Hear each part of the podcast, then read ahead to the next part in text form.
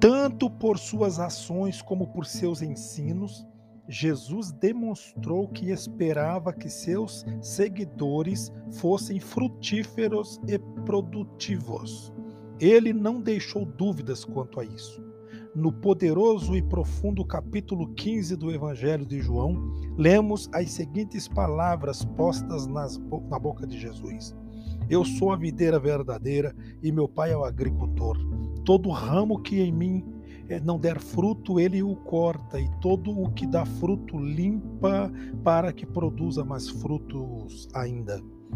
Como gerentes responsáveis pela saúde de um empreendimento, constantemente temos de cortar e podar. Funcionários, departamentos e setores não produtivos têm de ser cortados. Esse processo jamais deve ser feito de maneira aleatória e arrogante. As pessoas envolvidas sempre devem ser consideradas importantes e de valor, mas elas têm de ser avaliadas por sua produtividade.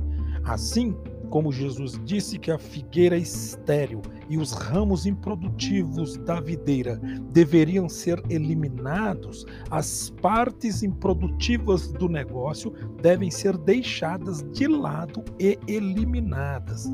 Igualmente, importante é a lição de Jesus de que todo ramo produtivo tem de ser podado para fazê-lo produzir ainda mais frutos.